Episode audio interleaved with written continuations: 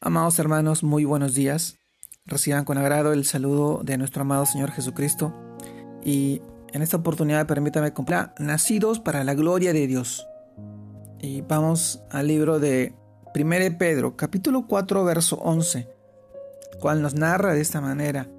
Si alguno habla, hable conforme a las palabras de Dios. Si alguno ministra, ministre conforme al poder de Dios que Dios da para que en todo sea Dios glorificado por Jesucristo, a quien pertenece la gloria y el imperio por los siglos de los siglos. Amén. 1 Pedro capítulo 4 verso 11.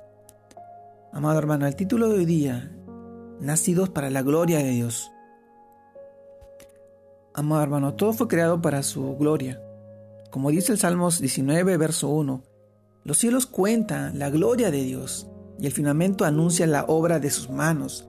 Todo lo creado, incluso nosotros mismos, revelamos la gloria de Dios. Sí, mi hermano. Sin embargo, en Romanos capítulo 1, verso del 20 al 23, explica la, explica la, explica la raíz de toda idolatría. Cuando habla sobre las maneras en las que las personas adoran a las criaturas en vez del Creador.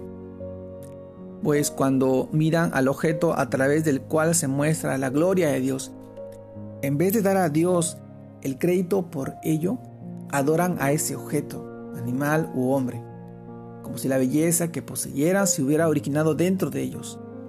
Es decir, las cosas visibles revelan la gloria de Dios, su amor, su poder, su deidad, pero el hombre en vez de glorificar y agradecer a Dios, se envanece en su propio razonamiento y cambia la gloria del Dios incorruptible por imágenes de cosas corruptibles se arrodilla y confía en ellas. Qué necedad, qué ignorancia, qué terquedad. Amado hermano, este es un error muy común que cometemos. Cambiamos las cosas eternas por las cosas temporales. Confiamos en lo efímero, en lo superficial, en cosas y relaciones terrenales.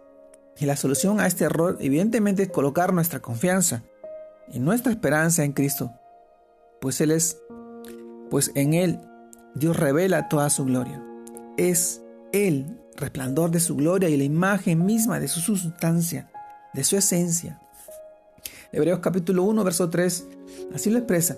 Y al ser recreados o nacidos de nuevo mediante la fe en Cristo, eso está en el libro de Juan capítulo 1, versos 12 y 13, nuestra vida toma un sentido verdadero y un propósito eterno. Que Dios sea glorificado mediante Jesucristo a través de nuestra vida. Por eso explica la escritura que Cristo en nosotros es la esperanza de gloria. Colosenses capítulo 1, verso 27. Sí, amado hermano, qué revelación tan hermosa e impactante. Dios revela toda su gloria en nosotros, cuando Cristo habita por fe en nuestro corazón. Para esto nacimos de nuevo, para que todo lo que pensemos, hablemos o hagamos sea para la gloria de Dios, desde ahora y en adelante. 1 Corintios verso 10, capítulo 10 verso 31.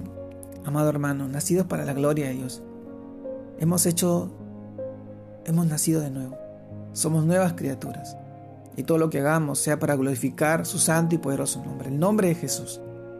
Porque hemos sido salvos por gracia. No porque hayamos sido merecedores de esta salvación, sino porque Dios se apiadó de nuestras vidas y nos reveló la gloria de una vida eterna, somos salvos por gracia. Y de repente hay personas que no podrán entender esto. Y es que no, no les ha sido revelado el Evangelio de Jesucristo. Porque no ha habido quien les predique, quien les hable, quien les lleve este mensaje de salvación. De repente les ha hablado y no ha sido muy aceptado el mensaje. Y es porque tal vez no es su tiempo. Y nosotros tenemos que esperar el tiempo de Dios. Dios obrará. Dios obrará en sus corazones y transformará ese corazón duro para que pueda entender y comprender, sentir el amor de nuestro amado Señor que tiene por nosotros en su vida. Al morir por nuestros pecados, al limpiarnos de toda nuestra maldad y al revelarnos a través de su Santo Espíritu de nuestro pecado, de la justicia y el juicio a la cual nosotros algún día vamos a recibir si no llegamos a los pies de nuestro amado Señor Jesucristo. Hoy, amado hermano, te invito a que puedas seguir evangelizando, llevando su palabra a cada corazón que hoy necesita tanto de ti en estos tiempos de necesidad y de mucha enfermedad. Hoy te animo a ti, hermano.